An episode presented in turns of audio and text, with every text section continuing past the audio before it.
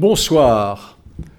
Sans doute serez-vous surpris d'apprendre que Marie-Antoinette est apparue plus souvent à l'écran que Jeanne d'Arc. Moins souvent en vedette, il est vrai, et sans inspirer de chefs-d'œuvre comparables à la Passion de Jeanne d'Arc de Dreyer, mais Marie-Antoinette est, après Napoléon, l'un des personnages historiques de notre histoire le plus représenté à l'écran.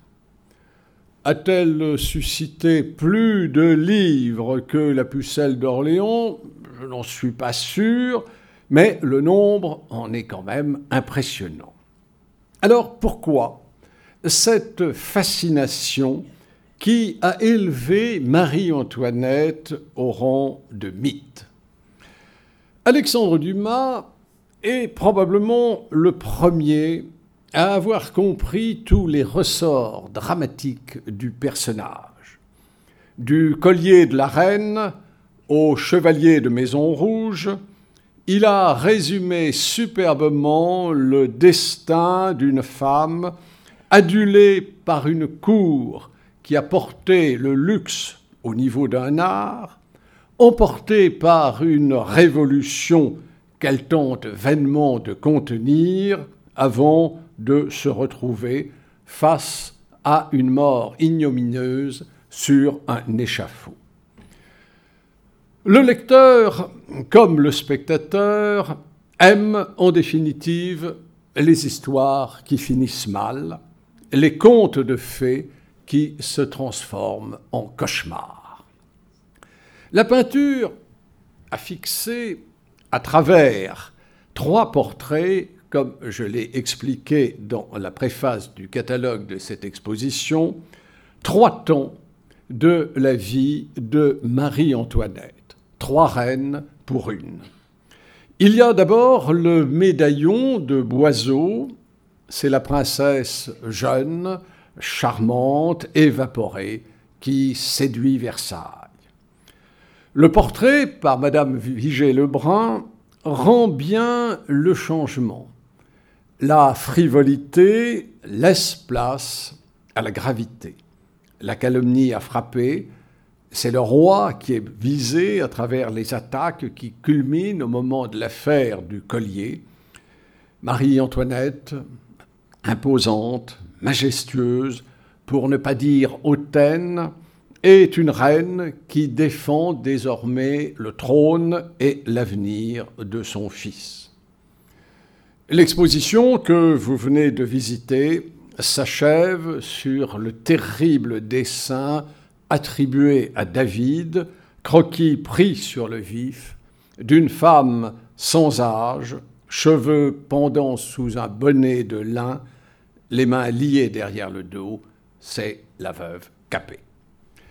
Ces trois moments d'un destin figé par le pinceau ou le crayon d'un contemporain, nous allons les retrouver sur le grand écran et vous allez voir s'animer devant vous ces tableaux que vous avez aperçus figés dans la galerie où ils étaient exposés.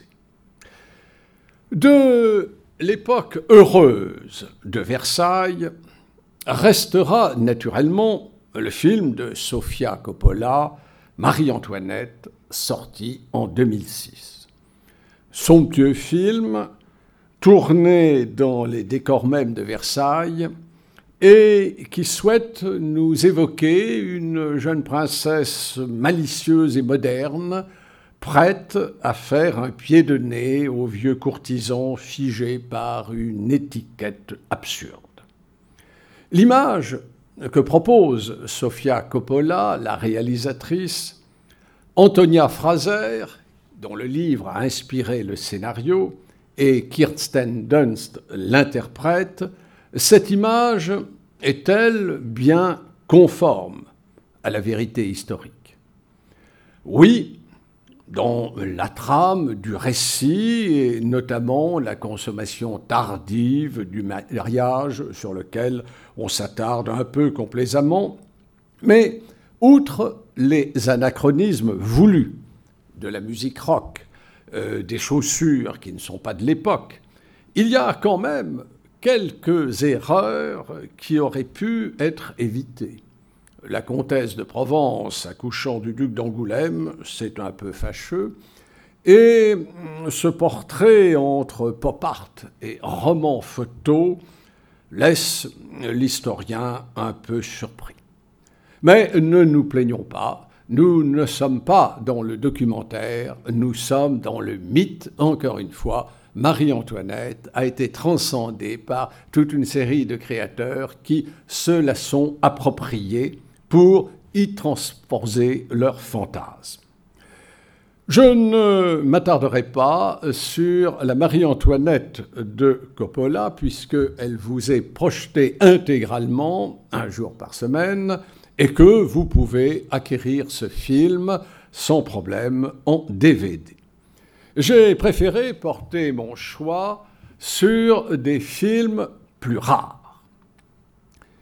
Nous allons parler d'une autre Marie-Antoinette produit par la Metro Goldwyn Mayer, vous vous rappelez, la firme du lion qui a rugi euh, au début du générique, la Metro Goldwyn Mayer est alors à l'apogée de sa gloire, et vous allez voir que ce film relativise énormément l'originalité que vous avez pu attribuer à la version Coppola.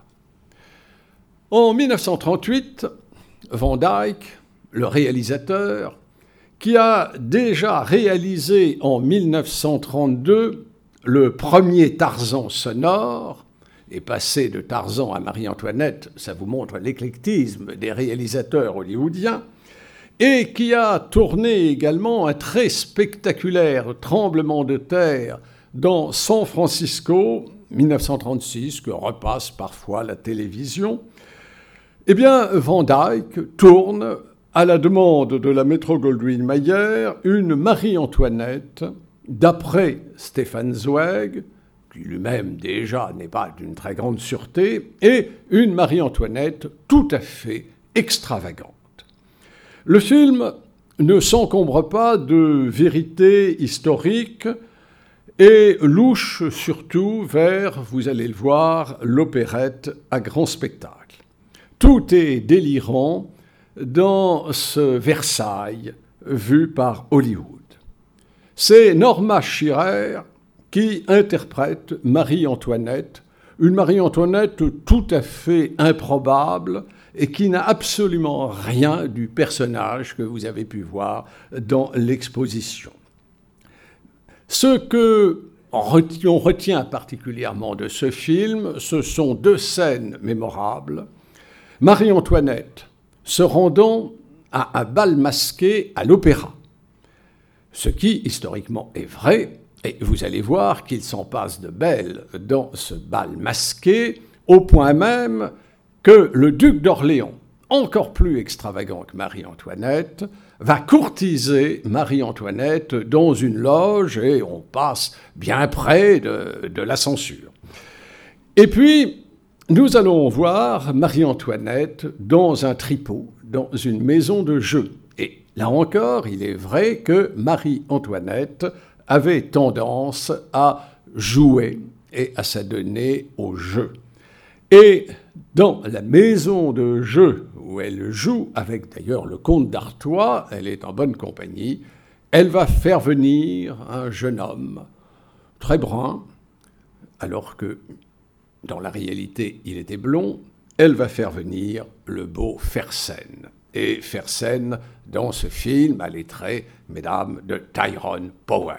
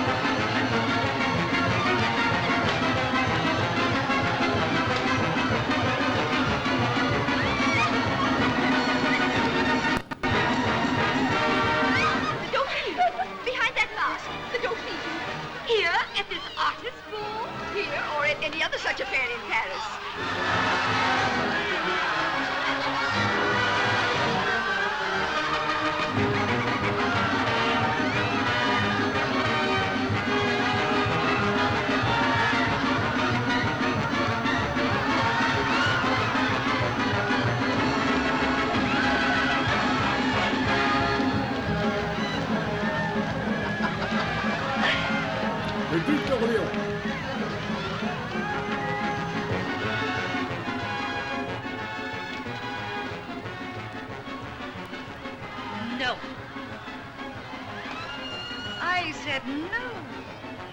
Why not? Perhaps you haven't enough allure, Philip. On the contrary, I have too much. Oh! That's why I'm the only man about you to whom you refuse your kisses. Thank you.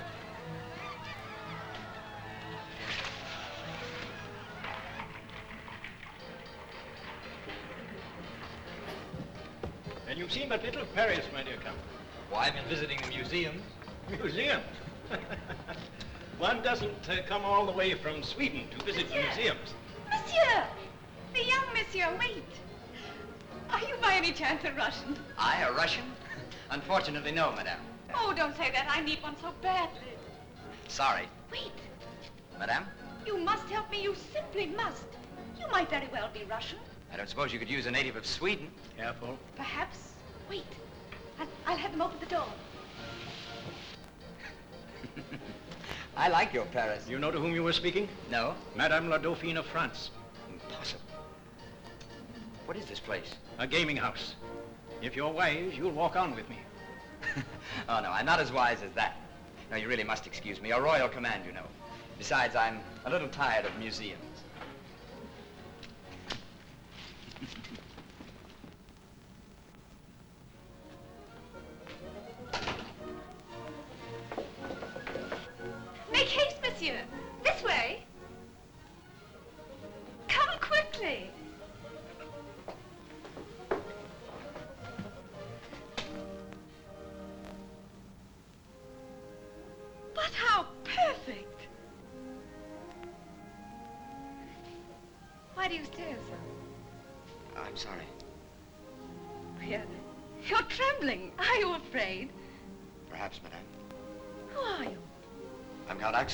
Sweden, madame.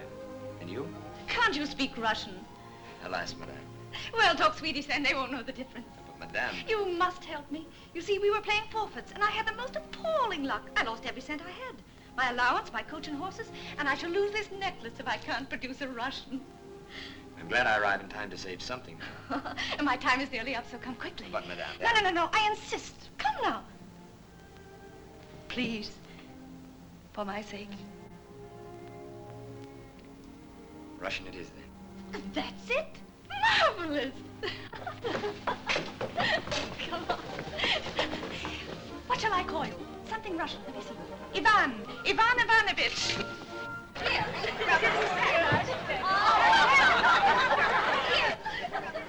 Charles, Philippe.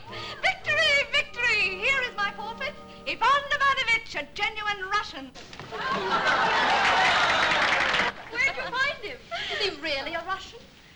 Oh, and a handsome one, too. Don't you think so, Philip? Not bad. Did you ever see anything more Russian? Of course not. I can almost smell the steppes of Russia.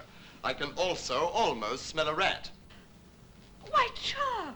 Oh, he doubts me. Doubts me. Monsieur Fond d'Artois. My Cossack hero, speak. Mina damer och herrar. I Sverige skulle vi icke behandla en främling så hårt. Oh, you see, Artois, the fab. Bravo! Bravo! I never thought of that. Hmm? what is the Russian for? Kiss me? No, no, no, no, Gabrielle. He's mine. I forbid you to touch him. Oh, isn't he divine? Look at his big shiny boots and his black buttons. Oh, I adore him. Have them bring wine. I must drink to my Russian. Permit me, madame. Ah, to Russia, my Ivanovich, and your naughty empress. Tell us about her. The intimate details. Your personal experience. Uh, my dear, is it necessary to detain this gentleman further? he amuses me. He has served his purpose. I believe you're jealous. I'm tremendously flattered. We're all jealous. Demi, sir, you've cost me my favorite fob, and I don't like your manner. But I bear no malice. I, uh, I didn't catch your barbaric name. Nor I yours, sir. Oh, hear him. He didn't catch my name. Permit me to present myself, sir, and the company. The troupe from the Opera Comique. His Most Christian Majesty's own favorite mummers.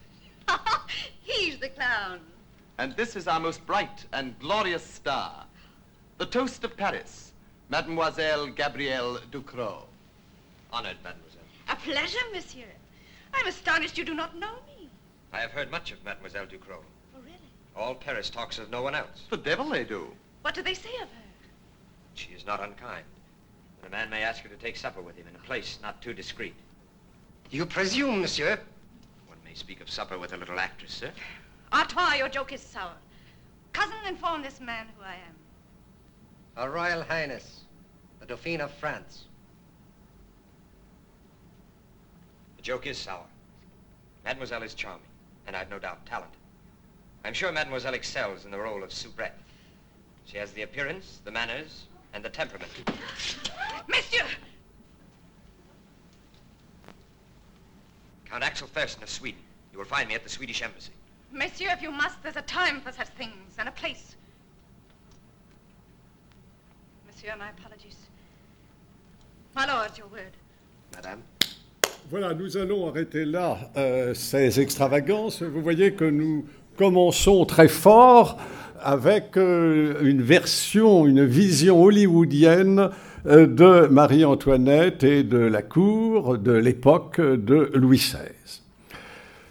Tout bascule, cette vie élégante, cette vie mondaine, cette vie frivole, avec l'affaire du collier. Un lourd collier de diamants d'une valeur d'un million six cent mille livres que le cardinal de Rohan, pour s'assurer les faveurs de Marie-Antoinette, avait envisagé soit de lui offrir, soit de servir comme caution pour l'achat par le roi de ce collier en utilisant un intermédiaire douteux en la personne de la comtesse de la Motte Valois. Une rencontre fut même organisée entre le cardinal et une prostituée déguisée en Marie-Antoinette et des lettres fausses, bien entendu, échangées. Ce n'est que lorsque les bijoutiers, n'ayant plus de nouvelles de leur collier, commencèrent à s'inquiéter que le scandale fut découvert. Et le cardinal de Rouen fut arrêté à Versailles le 15 août 1785, jour de l'Assomption à Versailles. Le scandale fut énorme, énorme quand on a appris qu'une entrevue nocturne avait eu lieu entre, dans les jardins de Versailles, le cardinal de Rouen et la reine, même si ce n'était pas elle, mais une prostituée déguisée en Marie-Antoinette. Que l'on ait pu ainsi séduire la reine, même innocente, que l'on ait pu envisager que l'on pouvait la séduire, la discrédita, et vous voyez que la scène que vous avez vue dans le tripot est au fond une scène euh, qui peut expliquer certaines faiblesses, certaines erreurs du cardinal de Rouen, que d'ailleurs le Parlement de Paris acquitta. Cette affaire du collier de la reine a été essentiellement popularisée par Alexandre Dumas, qui a introduit euh, dans l'affaire le fameux Cagliostro, l'homme qui avait connu euh, Jésus, disait-il, au mont des Oliviers, et euh, sorte de charlatan qui a réussi à impressionner la cour. Dans les films qui ont été consacrés au collier de la reine, il faut citer le Cagliostro de Richard Oswald en 1929, le collier de la reine de Gaston Ravel la même année, le Cagliostro de Grégory Ratoff en 1949, avec Orson Welles dans le rôle de Cagliostro. Vous voyez que le cinéma ne se refuse jamais rien. Et un film finalement oublié, mais très sérieux, L'affaire du collier de la reine de Marcel L'Herbier, très bon cinéaste, en 1945. Marion Dorian dont la carrière fut brève, et Marie-Antoinette, et le cardinal de Rouen est joué par Maurice Escande, bien entendu, de euh, la comédie française. Nous, on retient surtout de ce film l'arrestation du cardinal, précédée avant par Marie-Antoinette posant euh, pour euh, Madame Vigée-Lebrun avant de recevoir les bijoutiers qui vont découvrir qu'ils ont été victimes d'une escroquerie. Et vous allez voir, ça tient assez bien euh, la route. Les extravagances d'Hollywood ont laissé place à la qualité française.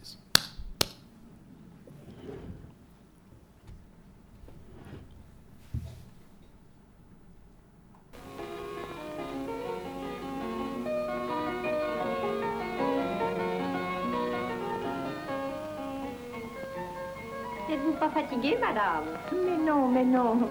Si vous saviez comme ces séances sont un repos pour moi. Oh, voilà Madame Campan, qui nous dérange déjà. Qu'y a-t-il Madame, il y a là vos joailliers. Encore?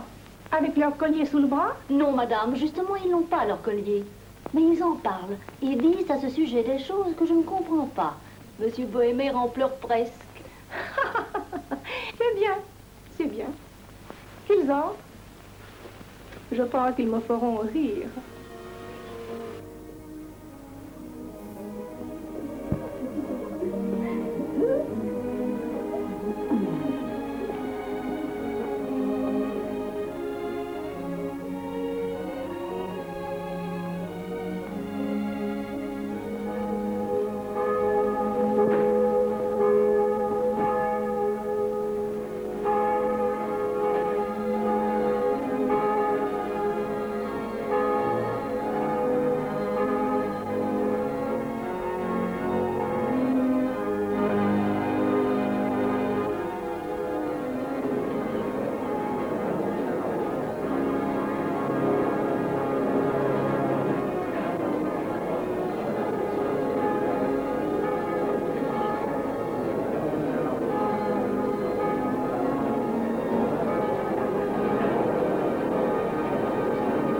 Cardinal lui-même qui dit la messe aujourd'hui.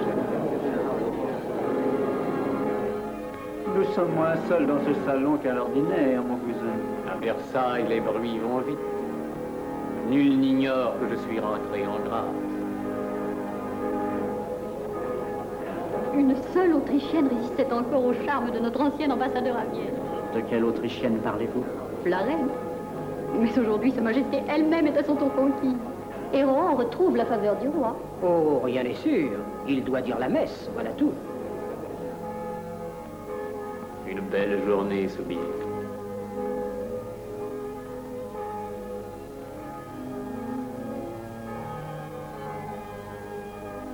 Voici l'heure de nous rendre à la chapelle.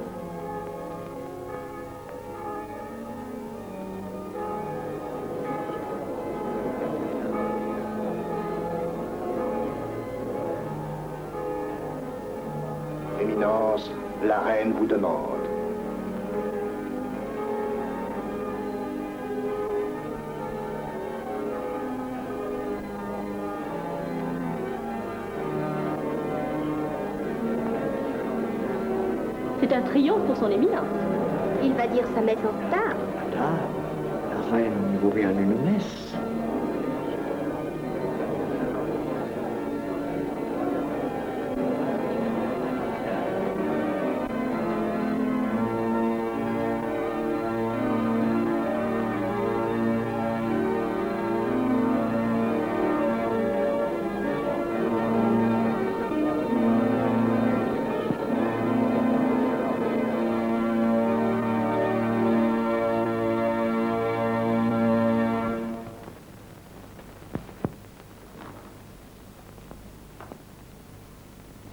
Votre Majesté a daigné me faire appeler devant toute la cour.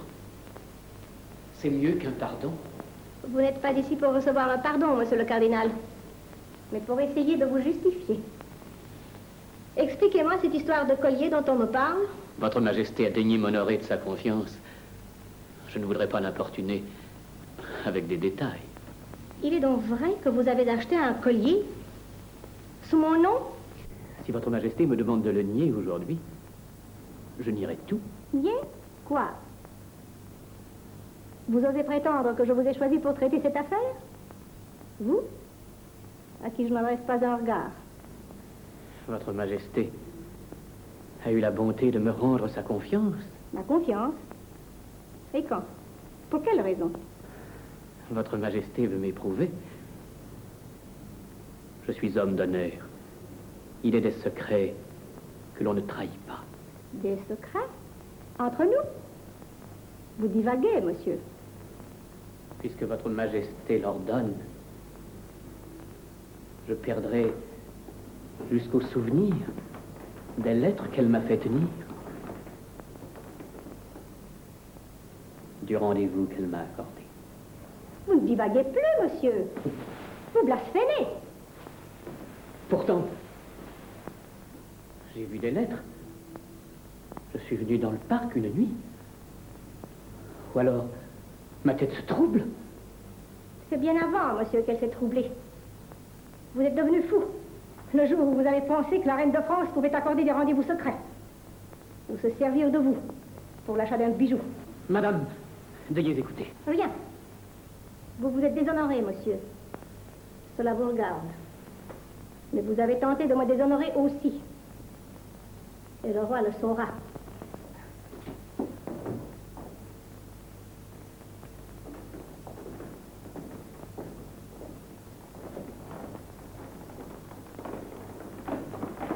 Se passe-t-il, monsieur le cardinal Sire, je ne sais comment expliquer à votre majesté. C'est très simple pourtant. Monsieur le cardinal de Rohan a le fond de prétendre que j'ai entretenu avec lui une correspondance secrète, que je lui ai accordé des rendez-vous clandestins. Vous prétendez cela, monsieur? Je commence à comprendre que j'ai été cruellement trompé. Mais moi, je n'ai pas trompé. S'il en est ainsi, vous n'avez rien à craindre des juges devant qui vous vous expliquerez. Des juges? Monsieur de Miroménil, mandez les gardes, je vous prie. Sire Par grâce, évitez un éclat.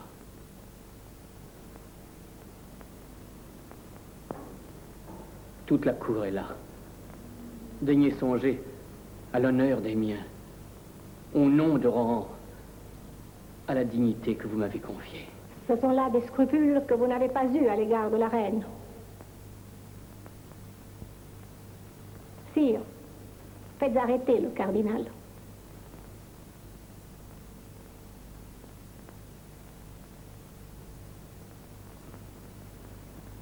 Que se passe-t-il? Nous attendons. Dans le salon voisin, madame, la reine fait la paix avec monsieur le cardinal. Ils étaient donc fâchés? Quelques personnes, au moins, s'y étaient employées.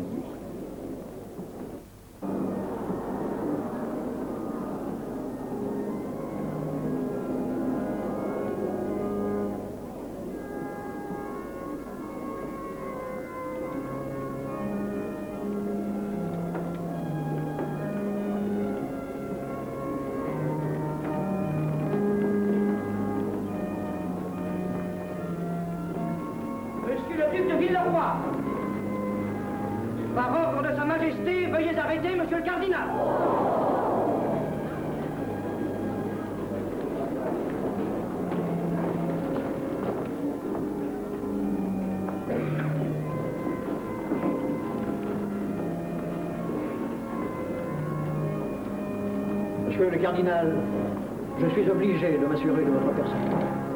Monsieur, faites votre devoir.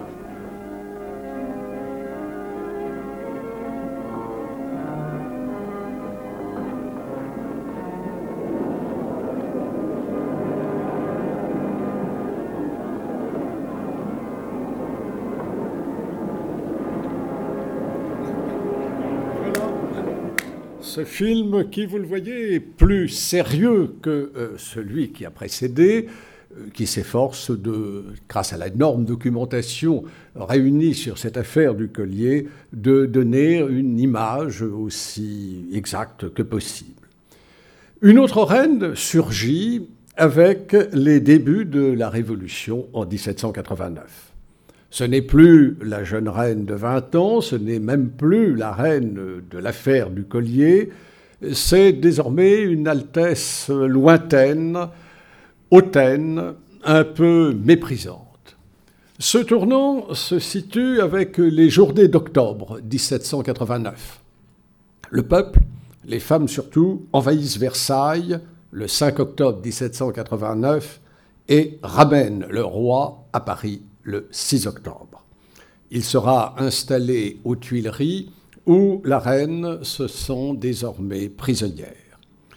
C'est sur le départ de Versailles que se termine la Marie-Antoinette de Coppola, Ce sont les images les plus émouvantes du film. La voiture longe Versailles pour un dernier regard à ce qui fut le temple de la douceur de vivre. Les séquences euh, des journées d'octobre, les meilleures, se retrouvent dans Si Versailles m'était compté de Sacha Guitry, où Edith Piaf incarne les femmes de la Révolution face à Lana Marconi, qui est l'interprète de Marie-Antoinette, en étant à la ville l'épouse de Sacha Guitry. Aux Tuileries, la reine va organiser la défense de la monarchie. Après avoir été Madame Déficit, responsable de la crise financière de l'État, elle devient Madame Veto, celle qui empêche les réformes, car le roi a dans la Constitution le droit de veto, et l'on reproche à Marie-Antoinette d'inciter le monarque à en faire usage. C'est la fameuse Carmagnole, Madame Veto avait promis de faire égorger tout Paris, qui va populariser, si je puis dire, ce droit de veto. Dans le même temps, Marie-Antoinette refuse les alliances qui se proposent à elle, les gens qui seraient prêts à la soutenir. C'est le cas de Mirabeau. Dans le film La Révolution française, dont la première partie, Les années Lumière, a été tournée par Robert Enrico en 1989 pour le bicentenaire de la Révolution, on a glissé une scène qui est un dialogue, mais à Saint-Cloud, entre la reine et Mirabeau qui a demandé à la voir. Bien entendu, cette scène n'est pas historique. Et j'en assume quand même la responsabilité puisque je fus conseiller historique de ce film et je vous souhaite tous les malheurs, mais surtout pas celui d'être conseiller historique au cinéma. En effet, euh, je me souviens de la partie relative au procès de Louis XVI, tournée par un Américain, Richard Efron, qui avait comme particularité qu'il comprenait le français quand on lui faisait des compliments, mais ne comprenait plus quand on lui faisait des critiques. Et euh, notamment, alors que déjà, lorsque les conventionnels montent à la tribune euh, le roi est présent à la Convention alors qu'il ne l'était pas et que j'essayais de lui faire comprendre qu'il fallait que Jean-François Balmer, qui interprétait le roi, se retire du plateau, il m'expliqua que ça nécessitait trois jours de réglage, d'éclairage, et donc c'était quasi impossible. Je capitulais, mais alors que Sieyès montait à la tribune, Sieyès, interprété par un acteur, déclara la mort sans phrase. Alors j'arrêtai immédiatement le tournage en déclarant que c'est complètement absurde. Pourquoi Sieyès aurait-il dit la mort sans phrase? Alors Richard Efron, de brandir, il avait quand même de la documentation, de brandir le moniteur et de me dire ça? Et effectivement, sur la, la, photocopie du moniteur, le logographe avait écrit Sieyès, deux points, la mort, entre parenthèses, sans phrase, parce que, effectivement, il avait tellement peur qu'il s'était bien gardé de formuler quoi que ce soit, était monté à la tribune, avait dit la mort, était redescendu aussitôt. Alors j'expliquais à Que donc ça ne pouvait pas aller. Oui, me dit-il, mais comprenez, le comédien qui fait Sieyès, il n'a que sept répliques et vous lui coupez la moitié de son cachet. Alors, devant le regard éploré du comédien, j'ai encore une fois cédé, mais heureusement, la scène fut coupée. Celle qui n'a pas été coupée, c'est la rencontre entre Mirabeau, que joue Peter Ustinov, et la reine, la reine qui est, et eh oui, Jeanne Seymour, qui était une James Bond girl qui jouait partenaire de James Bond dans Vivre et laisser mourir. Vous voyez qu'on retombe à nouveau dans ces extravagances qui font les charmes des films historiques. Voici donc cet extrait. Nous sommes à Saint-Cloud. Voilà, Jeanne Seymour.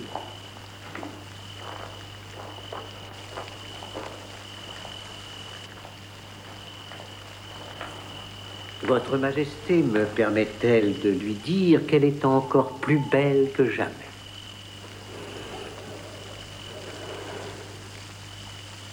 Je suis sûr que le roi et vous profitez agréablement de votre court séjour à Saint-Cloud. Vous savez, monsieur de Mirabeau, qu'il nous a fallu pratiquement supplier messieurs Bailly et de Lafayette pour qu'on nous laisse sortir des Tuileries. Mais vous n'étiez jamais prisonnier Que voulez-vous? Que votre Majesté me fasse confiance. À vous, l'un des principaux artisans de nos difficultés Est-ce que vous avez lu les lettres secrètes que j'adresse au roi? Je les ai lues. Et vous n'êtes pas encore convaincu de mon désir de sauver la monarchie? Comment croire à votre sincérité Dénoncez ma présence ici ce soir, madame. Vous trahissez des deux côtés. C'est superbe.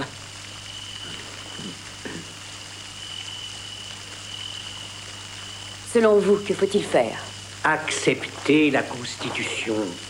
C'est-à-dire notre perte. Votre sauvegarde. Toujours vos paradoxes. Madame, ayez confiance dans votre peuple. Jetez-vous dans ses bras. Il vous ouvrira son cœur.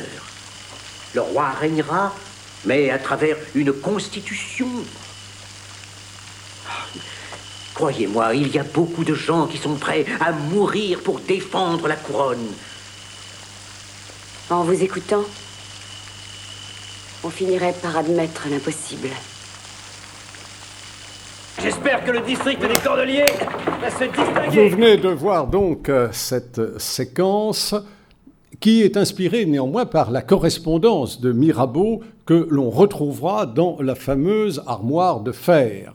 Vous savez que Mirabeau avait été déposé après sa mort au Panthéon et la découverte de cette conspiration l'en chassera. Il sera l'un des rares entrés au Panthéon qui en sont sortis encore plus vite. Marie-Antoinette, donc, refuse l'appui de euh, Mirabeau, elle refuse l'appui de Lafayette également, et elle pousse dans un premier temps le roi à s'enfuir. Cette fuite a été évoquée dans un chef-d'œuvre d'Ettore Scola. Vous voyez que l'Italie s'en mêle aussi, après Hollywood et la France. Et c'est le fameux film La Nuit de Varennes que vous pouvez voir, puisqu'on le passe ici dans le cadre de l'exposition, film tourné en 1981, mais où on ne voit pas la reine, on ne fait qu'à peine l'entrevoir. Après l'échec de la fuite, Marie-Antoinette va pousser à la guerre. Et elle va se trouver rendue responsable des défaites françaises. On prétendra qu'un comité autrichien aux Tuileries transmet les ordres euh, du roi à l'ennemi de façon à permettre à celui-ci de déjouer les plans français. Et cette, cette guerre qui tourne mal, ces défaites qui s'accumulent, et le manifeste du duc de Brunswick, qui, après la journée du 20 juin, promet de faire de Paris un amas de ruines si euh, bien entendu, euh, on touche encore à un cheveu du roi, c'est ce manifeste de Brunswick qui va déclencher la journée du 10 août et la chute de la monarchie. Deux films évoquent assez bien cette journée du 10 août. Le premier, c'est le Napoléon d'Abel Gans de 1927, qui, vous le savez, s'intéresse plus à la Révolution qu'à Napoléon. La grande séquence, euh, c'est celle de la naissance de la Marseillaise au Club des Cordeliers, suivie de l'insurrection du 10 août. C'est Suzanne Bianchetti, un prix euh, décerné à une jeune actrice conserve encore sa mémoire. C'est Suzanne Bianchetti qui est Marie-Antoinette. À dire vrai, on ne sait pas la part qu'il y avait à l'origine dans le Napoléon de Gans puisqu'il y a eu énormément de coupures et il faut dire que euh, Suzanne Bianchetti n'a véritablement qu'un petit rôle. Ce Napoléon de Gans fut un film maudit parce qu'il était en partie sur grand écran et en 1937, Abel Gans le sonorisa. Abel Gans le sonorisa sans problème, car il faisait dire à ses acteurs sur le plateau les paroles exactes que l'on retrouvait ensuite plus ou moins résumés dans les intertitres. Car, vous le savez, au temps du tournage des films muets, les acteurs disaient n'importe quoi sur le plateau. Et il y a l'exemple fameux de Greta Garbo, alors brouillée avec John Gilbert, et ils jouent ensemble euh, sur le plateau, dans ces grands films hollywoodiens, une scène d'amour.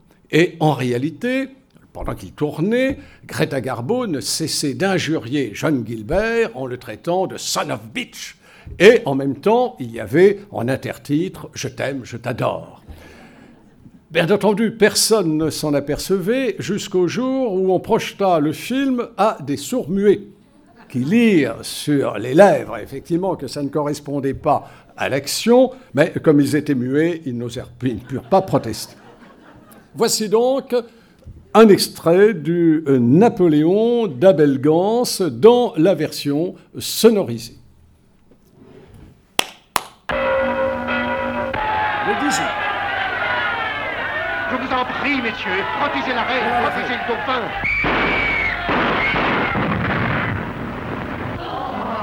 Qu'est-ce que c'est? On l'a tiré. Quel est ce bruit? Le bruit d'une couronne qui tombe.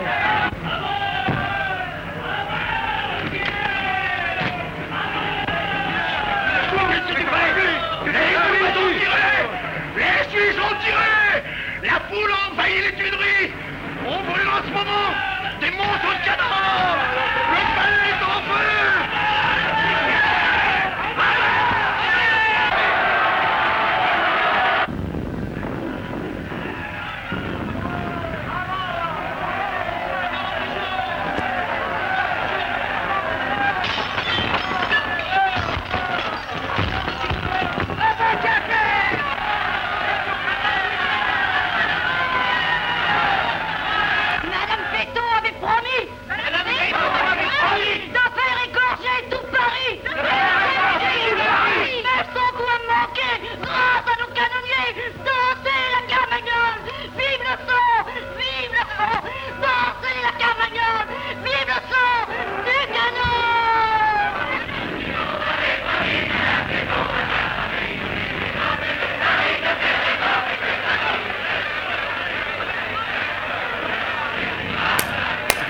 nous allons arrêter là euh, cette séquence.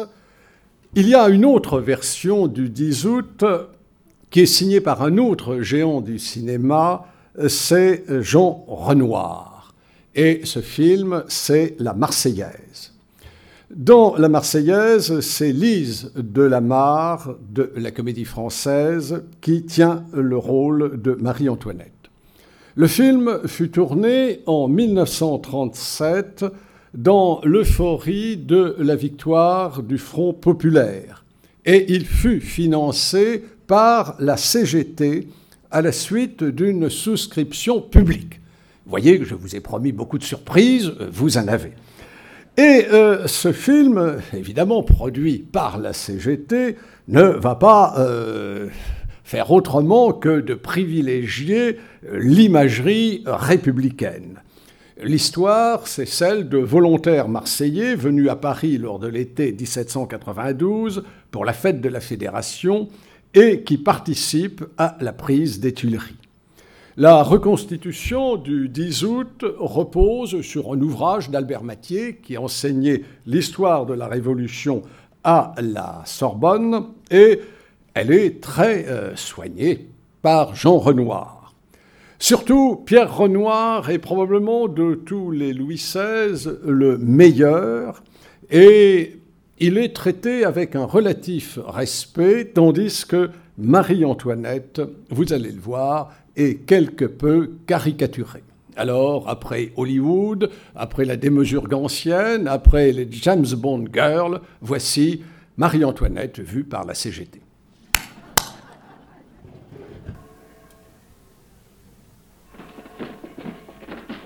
Madame, de deux choses l'une. Ou nous décidons d'attaquer ou nous restons sur la défensive. Nous restons sur la défensive. Ce sont les ordres de Sa Majesté. Dans ce cas, le mieux est de laisser forcer la grille du château. Une fois les factions dans la cour, nous ordonnons une décharge générale de nos batteries qui doit en détruire une grande partie. au cas où il en réchapperait quelques-uns, ou bien dans le cas où nos canonniers se laisseraient gagner. Toutes les fenêtres qui dominent cette cour sont occupées par les hommes les plus sûrs. Ils sont dans une position commode pour effectuer un feu très meurtrier. Avec de la chance, nous pouvons espérer que bien peu des assaillants sortiront vivants de ce piège. Nous devons mettre le bon droit de notre côté. Le fait de pénétrer dans cette cour sera pour ces gens-là l'aveu même de leur insubordination. Accompagnez-moi auprès de Sa Majesté.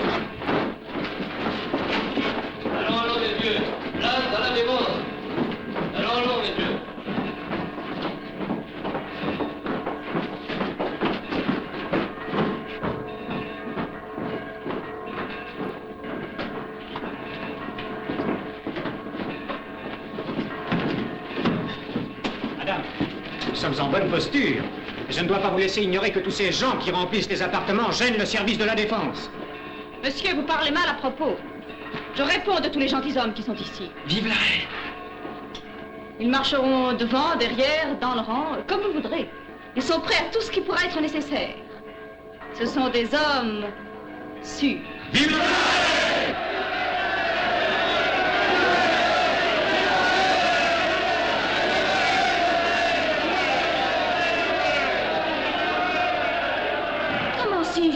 Comment, sire Pareilles circonstances Mais pourquoi pas?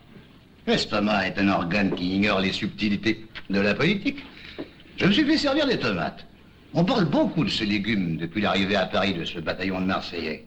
J'ai voulu en tenter, moi aussi. Eh bien, madame, voulez-vous que je vous donne mon impression? C'est un mets excellent. Et nous avons eu tort de le négliger. Sire, ne passerez-vous pas vos troupes en revue? Il serait peut-être bon de réchauffer leur enthousiasme. C'est la décision que je viens de prendre avec ces messieurs. Picard.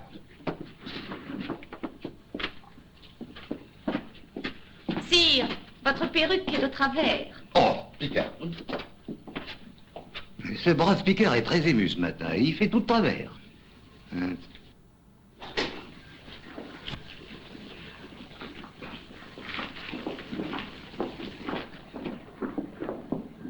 Madame Royale et le dauphin.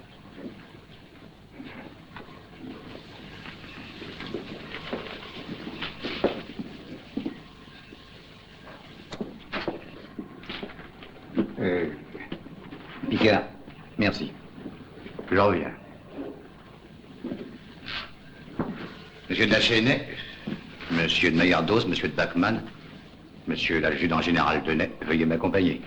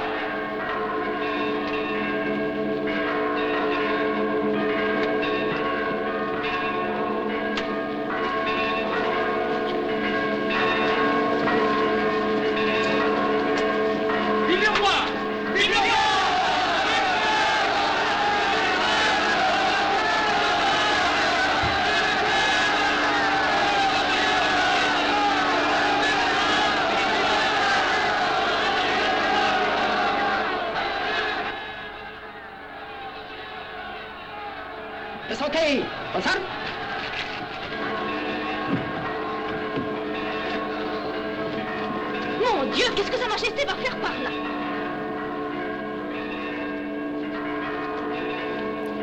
La garde nationale.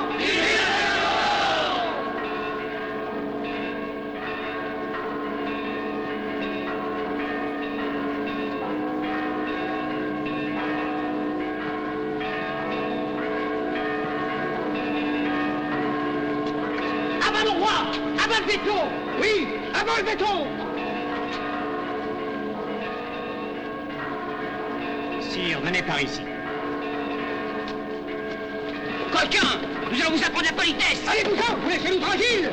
Sinon, aussi vrai que nous sommes bons citoyens et nous ouvrons la porte, nous rejoignons les sections et nous tournons les pièces contre les châteaux Arrière ou se met un coup de sable en Tenez, pendant c'était mes hommes Et ils n'ont à recevoir que de moi. Alors, messieurs, messieurs,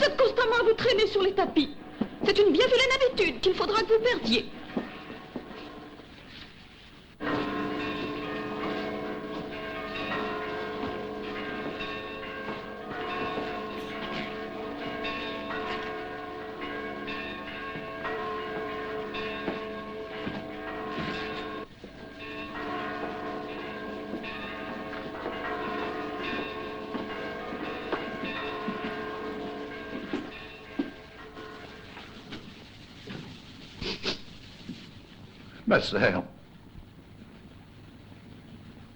Picard, cette perruque de travers me dérange. Tâchez donc de la mettre droite.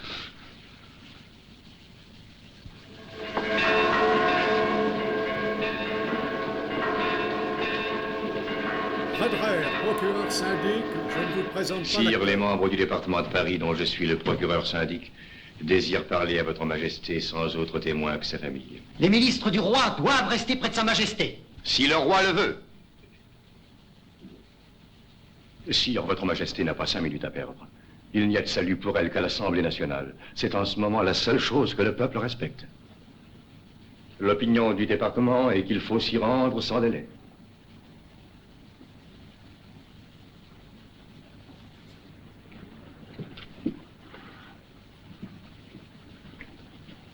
Marchons. Picard. Euh, Monsieur Redrer, vous avez gagné. Non, madame, c'est le bon sens de sa majesté.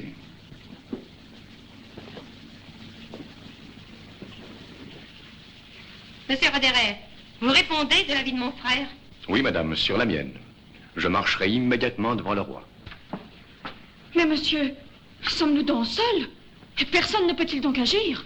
Oui, madame, seul. L'action est inutile, la résistance impossible. Tout Paris marche. Sire, je demande à votre majesté de ne se faire accompagner de personne de sa cour. De n'avoir d'autre cortège que les membres du département, qui environneront la famille royale. Mais il n'y a qu'à le dire. Monsieur Redrer, les ministres pourront-ils suivre? Oui, monsieur, ils auront leur place à l'Assemblée nationale. Et Madame de Tourzel, monsieur La gouvernante de mes enfants. Mais oui, madame. Quant à vous, mesdames, il m'est impossible de vous faire sortir du palais, je n'en ai pas le pouvoir. Permettez-moi, avant de vous quitter, de vous donner un conseil. Si le peuple envahit le château, il y aura comme toujours des pillards et des assassins qui profiteront de l'occasion. Mettez-vous sous la sauvegarde des formations révolutionnaires organisées, sectionnaires parisiens ou fédérés départementaux.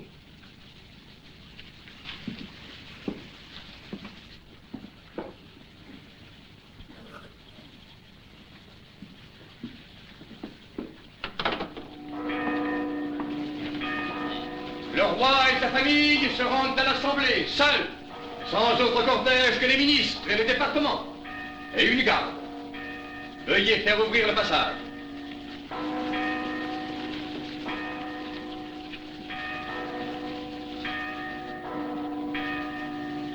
Monsieur.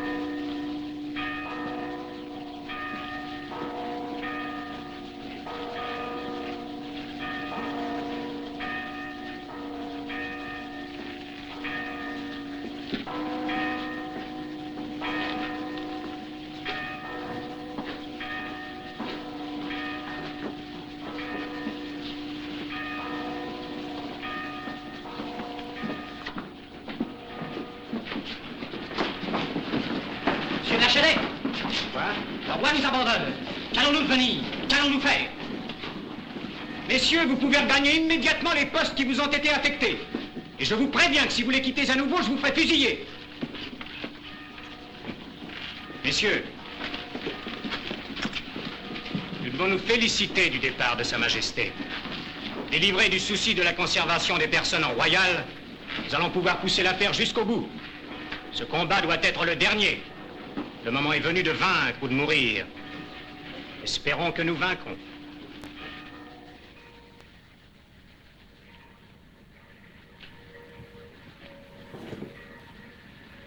Voilà donc le cortège funèbre de la monarchie qui s'achève le 10 août 1792. C'est maintenant la troisième image, la dernière de Marie-Antoinette. Vous avez vu la princesse frivole, vous avez vu la reine qui défend le trône de son fils. Voici maintenant la prisonnière du Temple et revoici Alexandre Dumas et le fameux chevalier de Maison Rouge qui tenta de faire évader la reine. Mêlant réalité et fiction, Alexandre Dumas a inspiré plusieurs films, dont Un prince au masque rouge, extravagant péplum du réalisateur italien Cotta Favi, avec René Saint-Cyr dans le rôle de Marie-Antoinette. Mais je ne voudrais pas vous accabler encore plus en vous présentant un extrait de ce film. Dois-je vous rappeler également qu'il existe un téléfilm que beaucoup ont vu en 1963 de Claude Barma, le chevalier de Maison Rouge, avec Annie Ducot, là encore une grande dame du cinéma français, qui tient le rôle de Marie-Antoinette.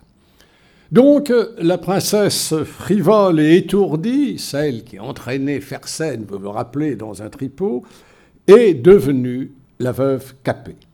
C'est une femme portant le bonnet blanc et le voile du deuil, le visage exsangue, encadré de cheveux prématurément blanchis. Elle a à peine 38 ans. Et toute la personne de la reine exprime la résignation chrétienne mêlée à une imposante majesté. C'est l'avant-dernier tableau de l'exposition. Et puis, c'est ensuite le passage au terrifiant dessin de David qui clôt cette exposition par la marche à l'échafaud.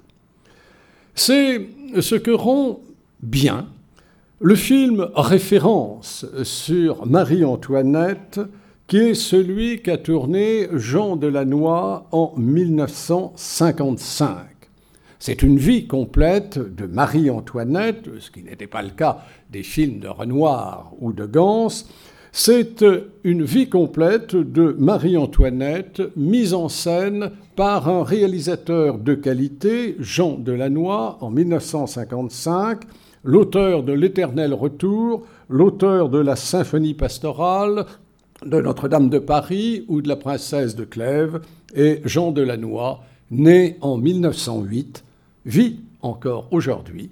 Il est centenaire et nous saluerons euh, son sa longévité cinématographique. C'est le doyen des metteurs en scène français. Mais bien entendu, ce qui nous retient ici, c'est Marie-Antoinette, et Marie-Antoinette trouve peut-être l'interprète qui lui convient le mieux, qui est Michel Morgan. Il y a dans ce film un souci d'exactitude louable, même s'il manque parfois de moyens. Et la fin du film est très réussie grâce à Michel Morgan. Et vous allez voir combien euh, Delannoy a poussé le réalisme jusqu'à refaire sur l'écran le fameux dessin de David. Il n'y a que les scènes finales euh, euh, sous l'échafaud qui sont probablement inventées. Voici donc la dernière des Marie-Antoinette, celle de Michel Morgan. Je ne peux pas décider de cette chose. C'est son Vous regrettez que votre fils ait perdu un trône que le peuple, enfin éclairé sur ses droits, a brisé. Je ne regretterai jamais rien pour mon fils quand son pays sera heureux. C'est faux Immoral sous tous les rapports. Cette nouvelle Agrippine est si perverse et si familière avec tous les crimes qu'oubliant sa qualité de mère, elle n'a pas craint de se livrer avec Louis-Charles Capet, son fils, et de l'aveu de ce dernier, à des indécences dont l'idée et le nom seul font frémir d'horreur.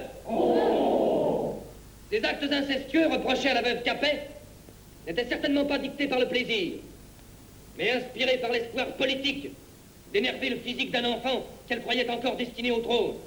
Citoyen président, l'accusé n'a pas répondu sur ce qui s'est passé entre elle et son fils. Si je n'ai pas répondu, c'est que la nature se refuse à une pareille inculpation faite à une mère.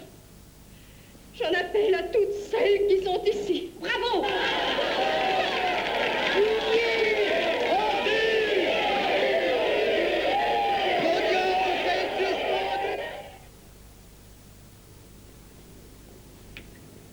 Madame, vous n'avez rien pris depuis hier matin. Est-ce que vous ne voudriez pas manger quelque chose? Merci, ma fille. Je n'ai plus besoin de rien.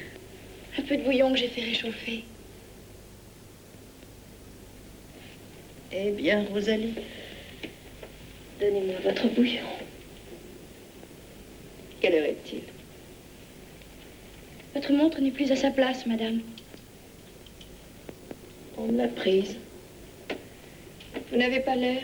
7h moins 5. Merci, monsieur. Oh, madame. Non, ma petite, je ne peux pas. Donnez-moi ma robe blanche. On m'a dit de changer de robe. Je provoquerais le peuple si j'allais là-bas en noir, paraît-il. Vous n'oublierez pas de rendre ce livre. Non, madame. Je ne saurai jamais la fin des voyages de Monsieur Cook. Elle est toute propre, madame. Tant mieux, il faut me faire belle. Mettez-la sur le lit, voulez-vous Et tirez le paravent.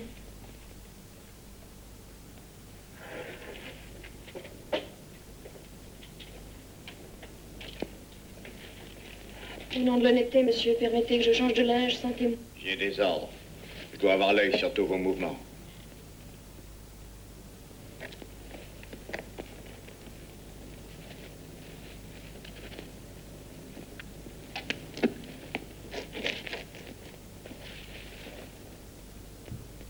J'aurais besoin que vous me recoiffiez. C'est pas la peine, Sanson va venir vous les couper. Abbé Girard, curé de Paris, qu'est-ce que tu veux? Confesser. Bon, mais alors vite. Je viens vous offrir, madame, les services de mon ministère. Vous avez sans doute prêté serment à la République. Oui, madame. Mais vous ne devez pas vous arrêter à cela. Votre devoir est de vous confesser.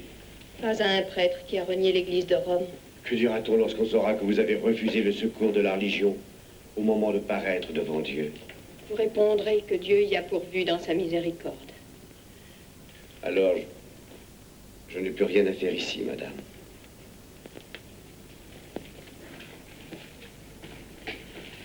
Pas de succès, hein?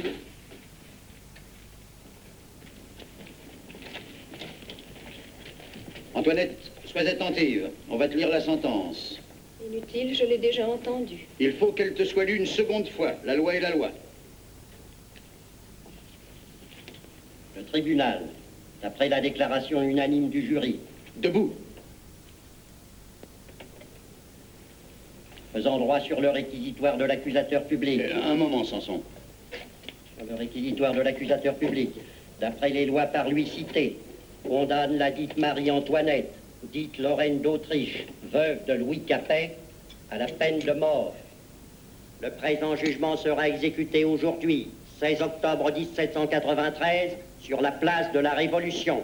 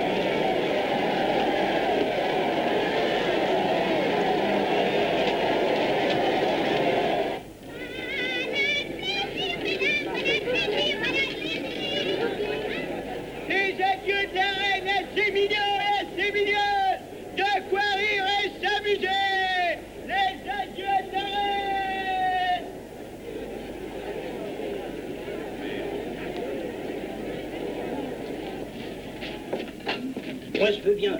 Mais si vous êtes pris à ce petit jeu-là, vous savez ce qu'on leur fait à ceux qui n'ont pas juré. Et comme moi, j'ai pas envie de passer au rasoir national. Alors là, ni vu ni connu.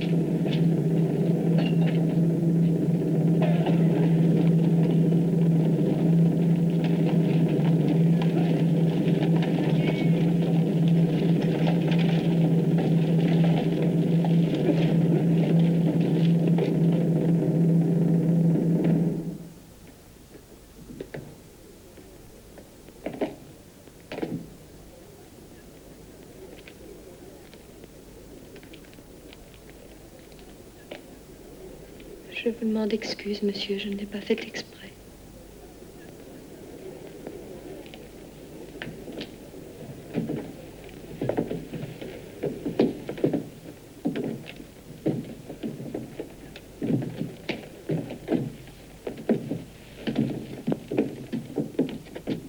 Requiem aeternam donais Domine et lux perpetua luce Deis. Dedecet himnus Deus insion et tibi redetuvorum in Jerusalem.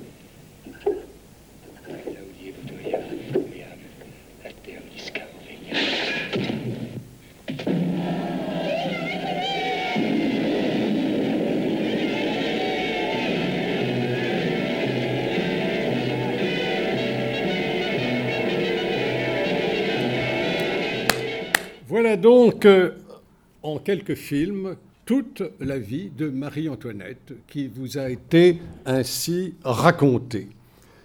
C'est à son destin exceptionnel que Marie-Antoinette doit ce nombre impressionnant de films qui lui a été consacré, comme vous l'avez vu, dans les pays les plus divers, l'Italie, la France, les États-Unis, mais aussi, on aurait pu citer des films anglais ou allemands. Et quelle actrice euh, n'a pas rêvé d'interpréter un tel rôle? La plus inattendue des interprètes, je vous l'épargnerai, ce fut Ursula Andress dans un film, il est vrai, parodique, Liberté, égalité, choucroute de Jean-Yann. Et ne parlons pas des téléfilms. Ainsi, vous le voyez, l'Autrichienne, comme on l'appelait sous la Révolution, est-elle devenue une héroïne française et un mythe universel? Il était une fois une jeune et belle princesse qui connut un destin tragique. Marie-Antoinette, je pense, n'a pas fini de nous faire rêver. Merci de lui avoir prêté attention ce soir.